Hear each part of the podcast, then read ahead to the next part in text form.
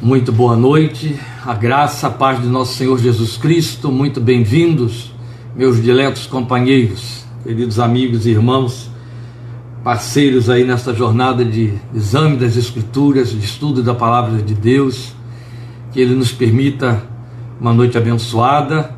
Por isso, mais uma vez, eu convido você a abrir sua Bíblia aí em Efésios 4, Estaremos lendo os versículos 8 a 16 e já fazendo a abordagem de hoje, que é a sequência, bem legitimamente sequência, do que foi interrompido semana passada, porque não dava mais para a gente avançar. Então, lendo a partir do versículo 8, por isso é que foi dito: quando ele subiu em triunfo às alturas, levou cativos muitos prisioneiros e deu dons aos homens. Que significa ele subiu, senão que também havia descido às profundezas da terra? Aquele que desceu é o mesmo que subiu acima de todos os céus, a fim de encher todas as coisas. E ele designou alguns para apóstolos, outros para profetas, outros para evangelistas e outros para pastores e mestres, com o fim de preparar os santos para a obra do ministério, para que o corpo de Cristo seja edificado, até que todos alcancemos a unidade da fé e do conhecimento do Filho de Deus e cheguemos à maturidade atingindo a medida da plenitude de Cristo. O propósito é que não sejamos mais como crianças, levados de um lado para outro pelas ondas, nem jogados para cá e para lá por todo vento de doutrina e pela astúcia e esperteza de homens que induzem ao erro. Antes, seguindo a verdade em amor, cresçamos em tudo naquele que é a cabeça Cristo. Dele todo o corpo, ajustado e unido pelo auxílio de todas as juntas, cresce e edifica-se a si mesmo em amor, na medida em que cada parte realiza a sua função. Meus irmãos, eu vou procurar abordar hoje da forma mais objetiva possível, para que a gente possa fechar a argumentação dos dons ministeriais concedidos por Cristo à igreja. Mas temos riquezas tão vastas aqui que a gente fica sob a tentação, opressão de avançar um pouquinho, de adiantar. Nós temos que ter paciência para que não haja perda.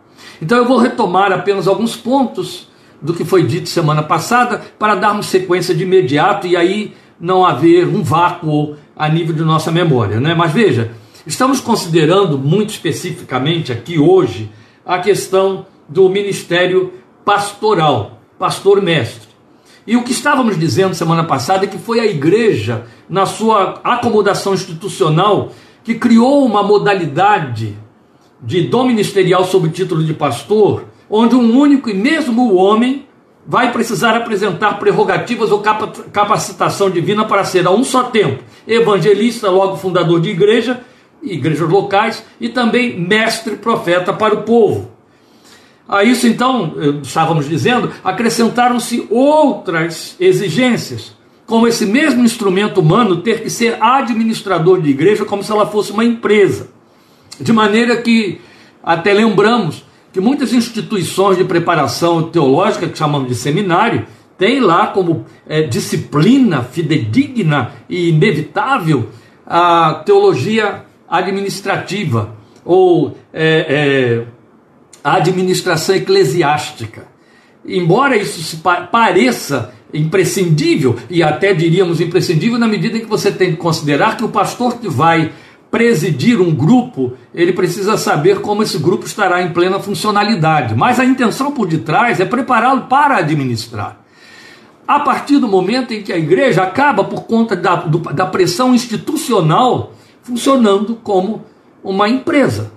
É claro que falando assim parece que estamos com falta de piedade, que estamos sendo muito é, sarcásticos, ou então que estamos sendo muito grosseiros. Não, não é nada disso, estamos sendo realistas. A questão aqui está em considerarmos o dom ministerial pastor-mestre com sua fundamentação bíblica. Ah, o novo formato que a igreja, ao longo dos séculos, deu a esse dom só traz prejuízo e distancia da realidade bíblica profética. Este é o problema. E aí, cria-se uma verdade que, na verdade, está longe da verdade. É um trocadilho, mas procede. Depois ouça de novo, você vai entender. Porque o que queremos dizer com isso? É que se estabelecemos o clero, e a igreja evangélica estabeleceu o clero, e na Bíblia não há clero evangélico, quem inventou o clero foi a igreja estatal, a igreja que veio da mão de Constantino. E uma vez que a igreja estabeleceu um novo clero, a igreja da reforma, reformada, ela já trouxe isso na bagagem como sua herança, ela fez uma reforma estrutural doutrinária, mas não fez uma reforma geral. Claro, isso nos custa um preço caro. Por quê? Porque a partir do momento em que se criou uma formatação extra-bíblica para o ministério de pastor, pretende se encaixar dentro desta configuração inventada o dom ministerial de pastor, e aí ele não só funciona fora da proposta pela qual, pelo qual aquele homem ou aquela mulher foi capacitado ou foram capacitados pelo Espírito de Deus, quanto tem de cumprir coisas para as quais não está preparado, nem tem que estar. É evidente, não podemos deixar de ressalvar o fato de que algumas dessas instituições, em caráter denominacional, já até se instituíram na sua forma de governo, tendo o cuidado de preservar o dom na sua legitimidade bíblica. E aí os administradores acabam sendo outros e tal. Mas, em geral, a ideia que se pretende criar com respeito ao dom ministerial de pastor é alguém que tem de cumprir funções múltiplas. Então ele vai ser pastor, mestre, profeta e evangelista. Quando, na verdade, o dom ministerial tem esse título único exclusivamente e ele tem um sentido único exclusivamente bíblico: pastor-mestre. Nas nossas versões, a tradução está assim: pastores e mestres, dando a entender ou parecendo para nós que o que o Espírito de Deus registrou aqui, que está na carta aos Efésios, é que há esse dom, já falamos isso, evangelista, pastor e mestre. Não, evangelista, pastores, mestres. No texto original, conforme Paulo escreveu, existe uma conjunção que tem o sentido, e aqui ela só atende a esse sentido, de uma locução verbal. Não é nem uma locução verbal, é um novo período verbal, com o pronome no verbo. De maneira que a conjunção se transforma em pronome com verbo, deixando de ser e para ser isto é. Entende agora? Então você teria uma leitura original assim: pastores, isto é, mestres e para fazermos uma tradução mais fidedigna, então, ao sentido do, do dom, conforme Paulo escreveu, teríamos que legitimá-lo, traduzindo desta maneira: pastores ensinadores. Entende? Então, é claro que esse ministério pastor, ensinador, pastor mestre, difere do pastor evangelista, ou melhor, do evangelista, quer tenha título de pastor ou não, que hoje se generalizou, né? Pastor é tudo todo mundo é pastor e, e tudo é pastor. Então, ou pastor é tudo. Então o que acontece? Qual é a função específica do ministério pastoral? Ora, nós temos a finalidade do ministério, está aí no versículo 12. A finalidade do ministério é o treinamento dos santos para a obra do ministério, para que o corpo de Cristo seja edificado. Os dons ministeriais foram distribuídos com esse propósito. O último na relação é pastores e ensinadores pastores mestres. Ora, se eu, se eu criei, se a instituição criou uma nova formatação para esse ministério, e é assim que isso está sendo regido ao longo dos séculos, e todos se acomodaram a essa ideia, o pobre coitado fica defasado. Porque exige-se dele que faça uma administração, que faça uma evangelização e que cumpra uma função pastoral que não lhe cabe. Por exemplo, criou-se, formatou-se, é uma forma inclusive de instituir-se o clero e manter o clero, que o elemento que ocupa o lugar que, que seria do dom ministerial pastor, entenda-se sempre quando ele disser pastor, é pastor ensinador, pastor mestre, que ele tem de ir à casa dos membros da igreja dele, visitá-los se estão doentes ou se não estão doentes, visitar por cortesia, visitar para poder dizer ou mostrar que dá uma atenção e cumprir uma série de outras funções que não necessariamente ele teria de cumprir. Se você vai fazer um exame crítico das Escrituras, você vai ouvir Paulo dizer uma coisa que hoje representaria demissão pastoral em muitos púlpitos eclesiásticos. Paulo escreve aos Coríntios, a igreja que estava dividida por conta de ter feito, de ter elegido líderes conforme a conveniência de grupos, ela estava dividida em grupos. Paulo escreve a eles e diz assim: Alguns estão aí por aí dizendo que me pertencem, que pertencem a Apolo, que pertencem a Crispo. Quem sou eu? Quem é Apolo? Quem são os outros? Eu não, não sou dono de ninguém, em outras palavras. Se é que eu batizei alguém, ó, se é que eu batizei alguém aí, eu me lembro apenas de ter batizado fulano de tal e a casa dele. Se batizei mais alguém, eu não lembro. Eu não fui chamado para batizar. Demitido, Paulo. Não presta para ser pastor congregacional, não presta para ser batista, não presta para ser presbiteriano, não presta para ser metodista, não presta para ser pentecostal de qualquer linha. Porque se você é pastor, Paulo, você tem que batizar, evangelizar, batizar, pregar para eles o tempo todo, visitá-los em casa, ir no hospital, fazer visita de cortesia, chamar para almoçar, ir lá e lanchar, bater papo, aconselhar. Senão você não está atendendo, Paulo. Entende? Eu estou partindo para os extremos para que você tenha uma noção real do que se faz com o dom. Qual é a função do dom? O pastor foi posto e capacitado a ensinar. Esse trabalho de visitar, de dar assistência, pertence ao evangelista. Se querem dar a ele o título de pastor, deem. Conheci um grande homem de Deus em Niterói que formou um colegiado no pastorado da sua igreja. E lá então havia um grupo de pastores. Aliás, eu conheci dois, mas o, que se destacou mais para mim foi o reverendo Antônio Elias. Havia um grupo de pastores onde Cada um cumpria uma função específica e a função do pastor mestre estava salvaguardada. De maneira que ele podia se dar ao trabalho de fazer aquilo que requer do homem de Deus tempo para orar, meditar, pesquisar, consultar, escrever. Você sabe que foi exatamente por conta dessa formatação deformada, que a igreja perdeu no seu púlpito homens de grande nome e envergadura, como Martin Lloyd Jones, Charles Spurgeon, e bem contemporaneamente, fora outros que eu não estou sabendo, bem contemporaneamente, Eugene Peterson. O que, é que eu estou querendo dizer com isso? Esses homens ocupavam seus púlpitos eram mestres por excelência, ensinavam a largas. Eles têm multidões de livros escritos, diante dos quais a gente se debruça e a alma parece que sobe lá para o céu. O derramar de sabedoria e de graça de Deus é inconcorrível. Eles derramavam isso nos púlpitos de suas igrejas, especialmente Martin Lloyd Jones.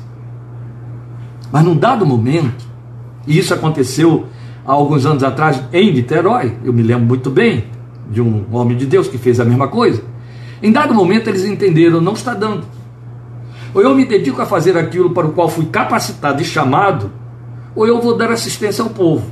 Como eu não fui chamado para dar assistência ao povo, mas ninguém vai me suportar aqui, fazendo exclusivamente aquilo para o que fui chamado, eu vou ficar fazendo exclusivamente aquilo para o que fui chamado e deixo de ser pastor da igreja. E foi assim a igreja de Londres perdeu no seu púlpito Martin Lloyd Jones. Foi assim que a igreja de Londres perdeu no seu púlpito no século XIX Charles Rudolph Spurgeon. Foi assim que a igreja americana perdeu no seu púlpito Eugene Peterson, que se dedicou a ser professor de seminário e a escrever livros, e foi assim que passou os últimos anos da sua existência, ministrando e edificando o corpo de Cristo. Se a igreja soubesse aceitar, receber aquilo que era a única coisa de que ela de fato precisava, porque visitar crente, ocupar-se com eles, gastar horas lá dentro, é ministério do corpo. É para isso que o corpo é treinado. Não é função precípua de quem tem um chamado específico. Haja visto o fato de que nem todos são chamados para ser pastores. Num rebanho de 30 ou de 3 mil, um é chamado para ser pastor, gente. Isso fala tudo, não é? Isso diz tudo. Bem, por aí eu acho que já expliquei o que já era necessário, então a gente pode avançar. Mas veja, nós criamos, eu disse também semana passada, outros títulos correlatos. Por exemplo, um evangelista. E isso não tem nada de errado, é uma forma como a gente se adaptou ao, ao, ao, ao dom. Mas ele é chamado por seu grupo a fundar igreja em outro local, seja próximo, seja distante. E aí damos a ele o título de missionário, missionário fulano de tal. E aí ele vai ter de apresentar prerrogativas, inevitavelmente, de pastor mestre, que ele funda o campo e fica lá. Claro, há aqueles que sabem muito bem se posicionar. Funda o campo e abre espaço para quem vem ministrar como o pastor treinador, o pastor ensinador, porque ele foi posto para ensinar. Ele foi posto para, bem, eu vou explicar isso com mais detalhes um pouquinho mais para frente. Agora, Lancei também uma pergunta que eu espero que você tenha procurado pensar nela. Você já se questionou porque na igreja exposta no seu nascedor em Atos dos Apóstolos, e olha que nós passamos estudando meses o livro de Atos dos Apóstolos, mas quase que exclusivamente os fundadores das igrejas atuavam em grupos, minimamente duas pessoas. Você nunca se questionou sobre isso? Ora, Paulo chegou a ter em sua equipe até cinco pessoas. Vai para a cidade de Derbe, lá em Atos capítulo 16, e você vai ver qual, qual era o tamanho da comitiva que estava com Paulo e que fazia trânsito para Éfeso, Derbe, Listra, Corinto. Vá ver. Então é para pensar. Mas nessas particularidades modernas da igreja institucionalizada entram também, infelizmente, por isso que está institucionalizado, conveniência, vaidades humanas, que acabam reforçando um erro que cobra um preço muito caro. Então, inevitavelmente, o dom ministerial de pastor-mestre entra fazendo diferença com o dom ministerial de evangelista, que são os que temos hoje. Então nós devemos lançar luz, é o que faremos hoje, sobre o entendimento deste ensino. E aonde? Através da leitura de 1 Coríntios 1,17. Me acompanhe, por favor. É importante que nós façamos essa leitura, porque lança a luz, como eu disse, e reforça, biblicamente, a argumentação que acabei de levantar para os irmãos. 1 Coríntios capítulo 1, versículo 17. Eu vou ler, prestem atenção, por favor, na leitura. E o texto diz assim para nós: Pois Cristo, é Paulo falando, tá bom? Pois Cristo não me enviou para batizar, mas para pregar o Evangelho. Não, porém, com palavras de sabedoria humana, para que a cruz de Cristo não seja esvaziada. Posto isto, pule para o capítulo 3 e observe esse, essa narrativa do apóstolo, dos versículos 1 a 8. Aí mesmo, 1 Coríntios capítulo 3, versículos 1 a 8. Irmãos, não lhes pude falar como a espirituais, mas como a carnais, como a crianças em Cristo. Dei-lhes leite e não alimento sólido, pois vocês não estavam em condições de recebê-lo. Que duro, que triste, não é? Que triste. Ainda hoje eu comentava isso com a minha filha, fazendo aqueles meus profundos lamentos pastorais, fazendo uma revisão ministerial, indo dos tempos anteriores até os mais recentes, especialmente os recentes, eu estava considerando isso, citando nomes, né, nominalmente, nomes de aparentemente ovelhas, eu falei, percebe, minha filha, que quanto a fulano, beltrano, ciclano, tertrano, eu corri em vão, como Paulo escreveu aos Gálatas. Como eu tenho ouvido ultimamente vários pastores depositando nos meus ouvidos seus lamentos e seus choros por descobrirem quanto tem corrido em vão com grande parcela do seu rebanho. São as decepções, as surpresas dramáticas de você perceber que fez alto investimento, ensinou muito. E a devolutiva foi de quem não sabia o que fazer com pérolas. Então, Paulo continua e diz assim: Eu não pude alimentar vocês como adultos espirituais, mas como crianças. Aquilo que ele está dizendo aqui em Efésios capítulo 4, que é o que o pastor mestre procura evitar. Ele foi dado à igreja para ensinar de maneira que ela deixe de ser criança e não seja levada à roda por qualquer vento de doutrina. Então veja, continuando, ele vai dizer assim, versículo 3: Porque ainda são carnais, porque visto que há inveja e divisão entre vocês, não estão sendo carnais e agindo como mundanos? Pois quando alguém diz eu sou de Paulo e outro eu sou de Apolo, não estão sendo mundanos? Afinal de contas, quem é, quem é Apolo? Quem é Paulo? Apenas servos por meio dos quais vocês vieram a crer, conforme o ministério que o Senhor atribuiu a cada um. Eu plantei, preste atenção, meu querido. Aqui temos as respostas, a fundamentação dos meus argumentos ainda há alguns minutos. Eu plantei, Apolo regou, mas Deus é quem fez crescer, de modo que nem o que planta, nem o que rega são alguma coisa, mas unicamente Deus que efetua o crescimento. O que planta e o que rega tem um só propósito, e cada um será recompensado de acordo com seu próprio trabalho. Percebe aí? Apolo, aquele que rega a lavoura que Paulo plantou, é visto, começando este ministério, exatamente aqui em Corinto, lá em Atos.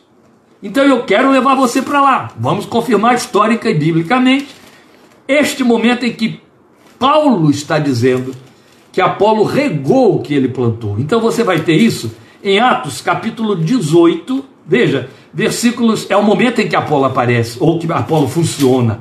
Atos 18, versículos 24 até o capítulo 19, versículo 1. Veja, vamos me acompanhando na leitura, por favor.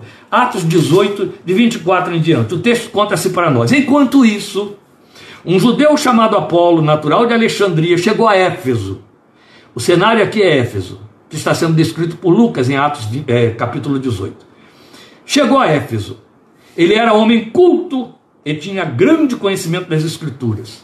Fora instruído no caminho do Senhor e com grande fervor mestre. Falava e ensinava com exatidão acerca de Jesus, embora conhecesse apenas o batismo de João. Logo começou a falar corajosamente na sinagoga. Quando Priscila e Áquila o ouviram, convidaram-no para ir à sua casa e lhe explicaram com mais exatidão o caminho de Deus.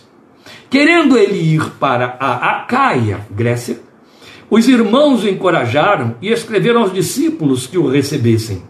Ao chegar, ele auxiliou muito os que pela graça haviam crido, pois refutava vigorosamente os judeus em debate público, provando pelas Escrituras que Jesus é o Cristo, Apolo, mestre.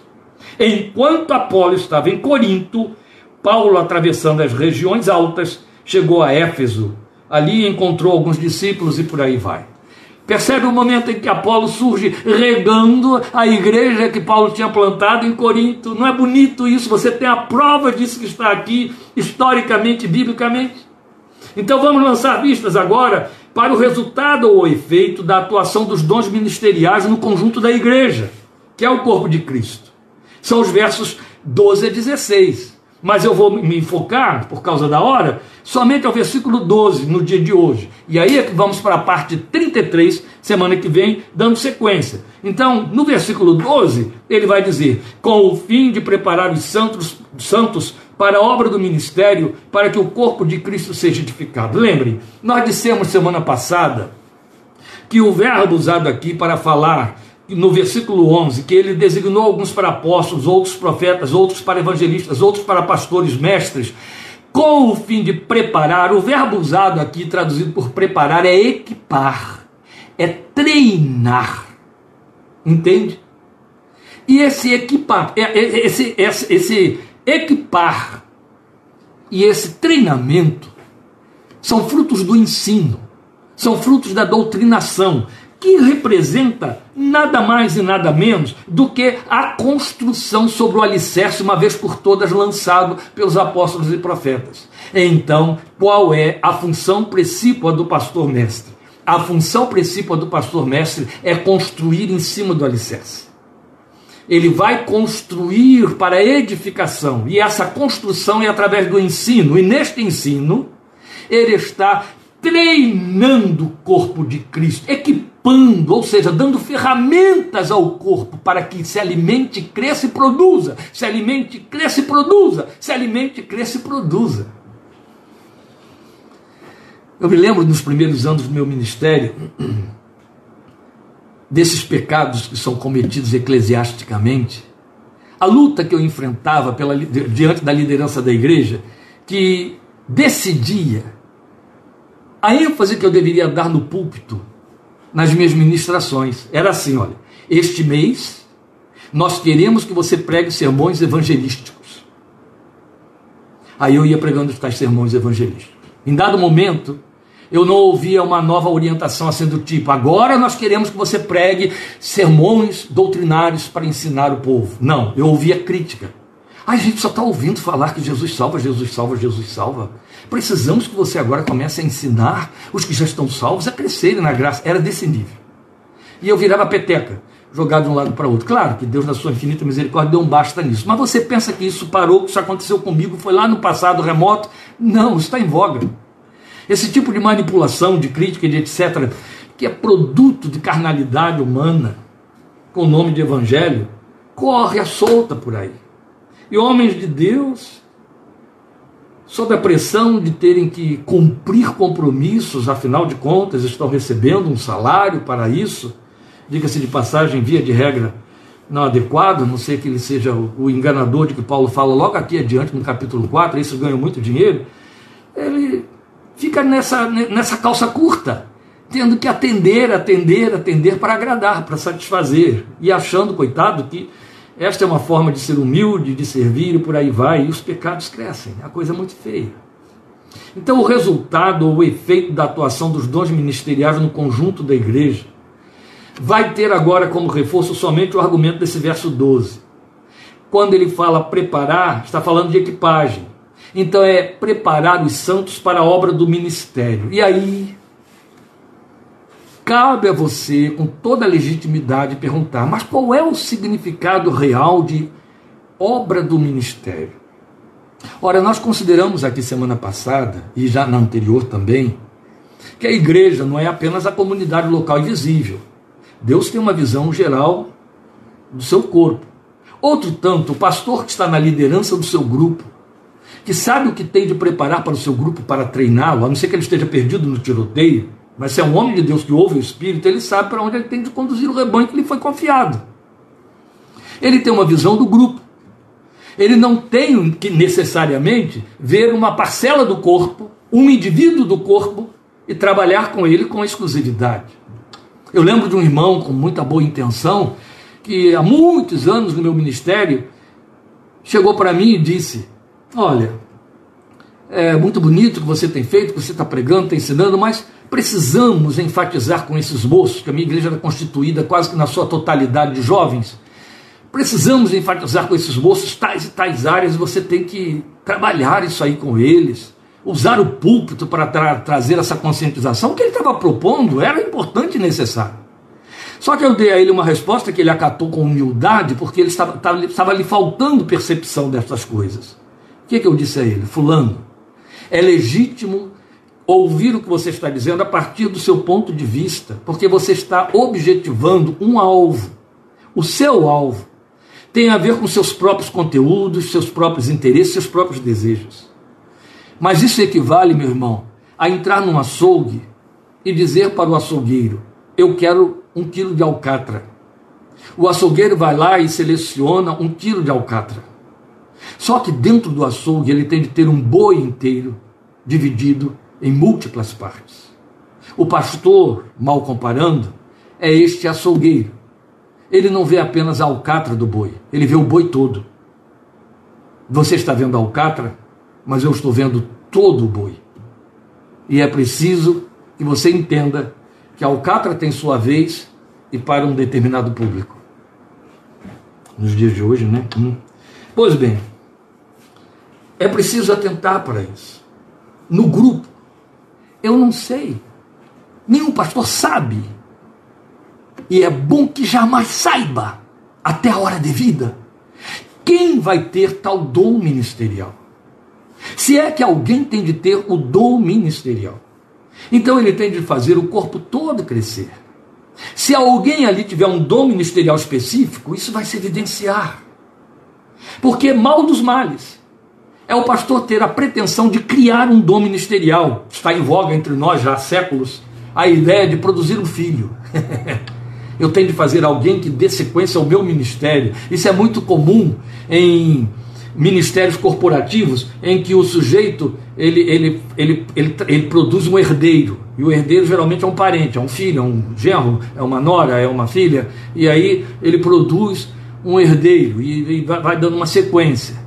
Corpo de Cristo não pode acontecer. Primeiro que já vimos, quem distribui os dons é Ele e conforme o fim que lhe propõe. Pois bem, que lhe apraz. Pois bem, se o pastor objetiva alguém, a não ser que haja de fato uma, uma evidenciação desse dom ministerial, e aí ele vai fazer um trabalho específico, aí ele vai repartir a alcatra, aí ele vai trabalhar especificamente com aquele dom. Do contrário, ele ministra para o corpo todo e fica a cargo do Espírito de Deus aplicar na distribuição da coletividade que equipagem serve para aquele elemento, aquela pessoa, com o fim que ele tem em vista. Então é a obra do ministério. E a obra do ministério significa a liturgia, o serviço a favor do povo. Aquela mesma ministração num coração que tem é, é, é, filantropia, misericórdia, o que vai levantar é esse espírito de misericórdia. O que tem oratória, o que tem espírito de conselho, é esse espírito de conselho que vai ser levantado nele. O que tem essa inclinação a uma vida de busca e de oração e de levar consolo, é isso que vai levantar.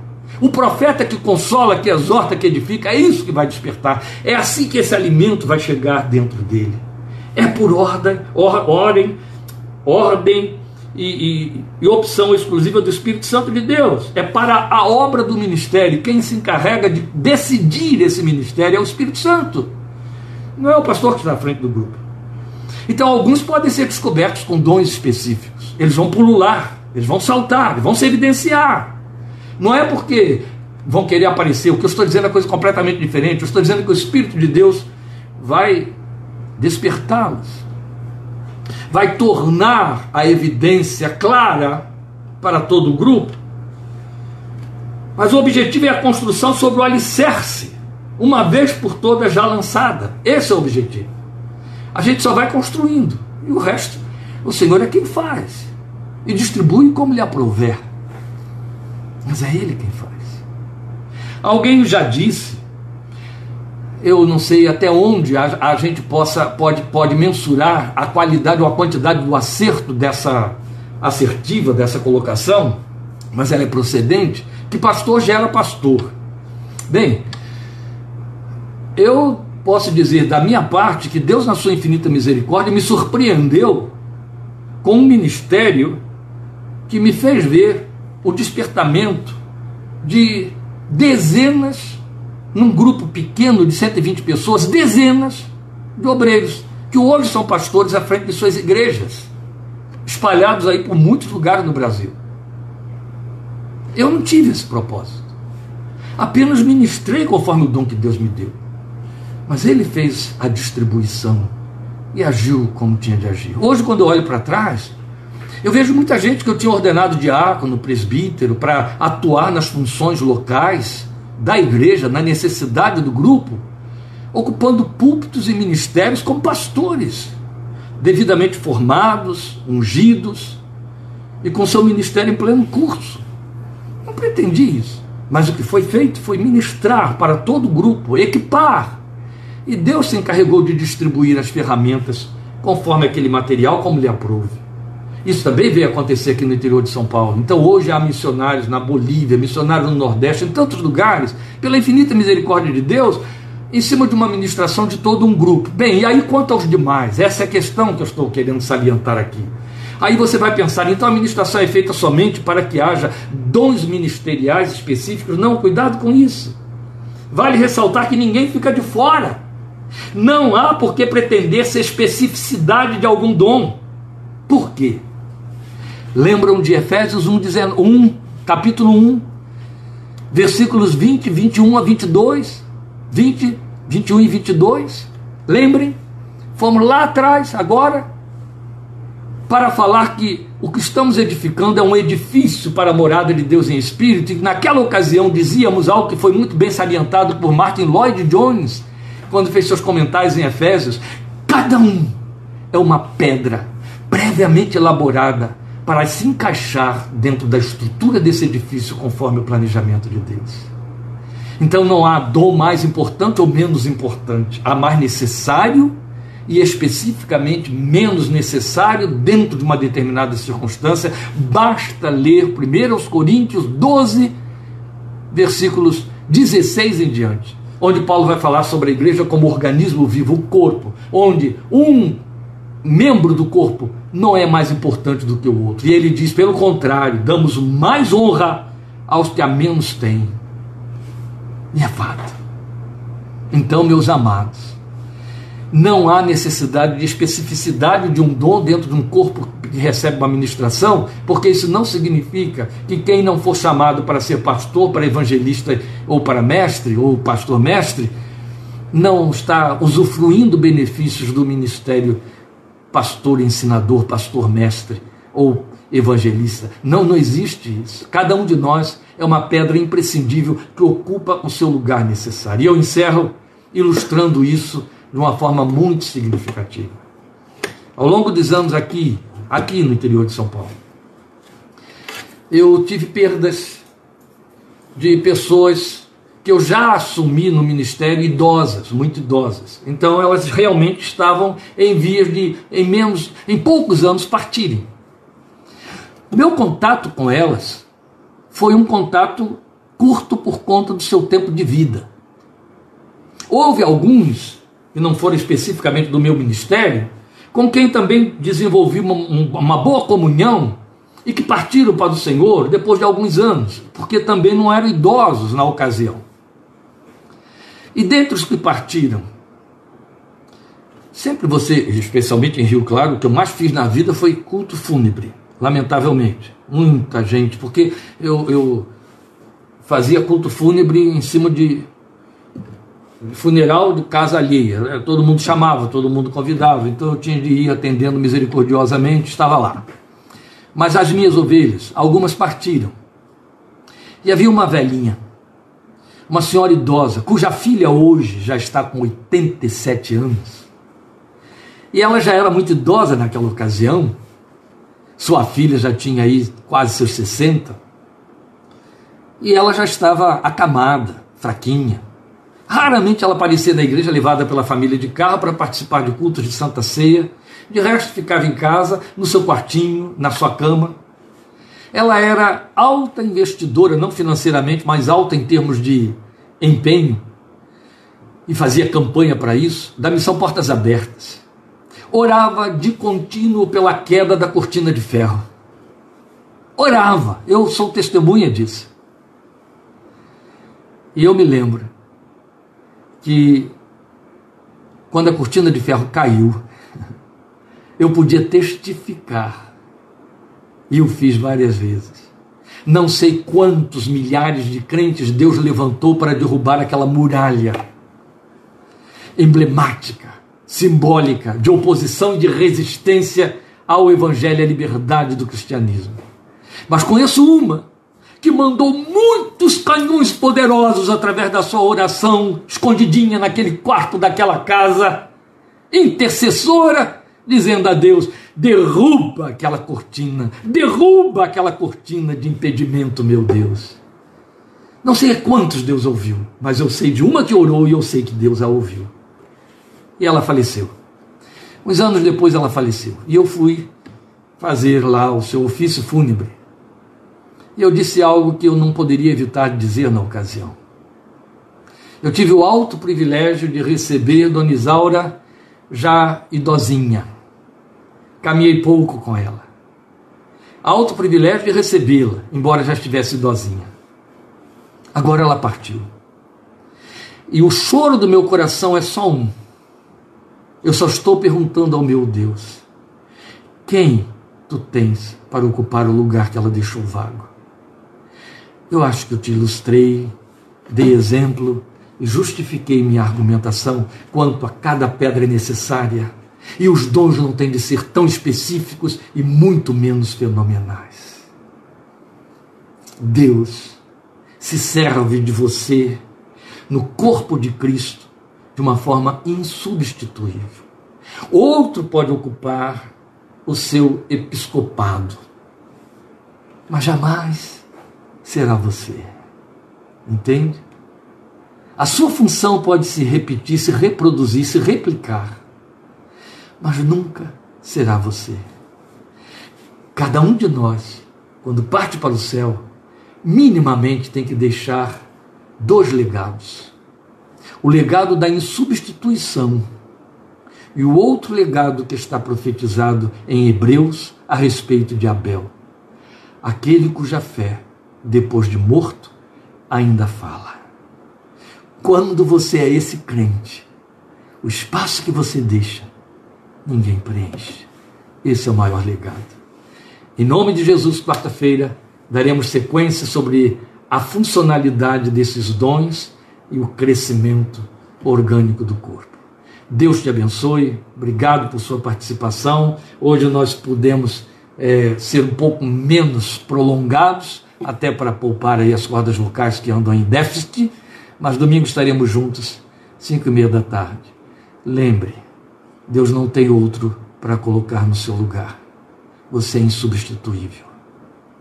Amém? Deus te abençoe. Amém.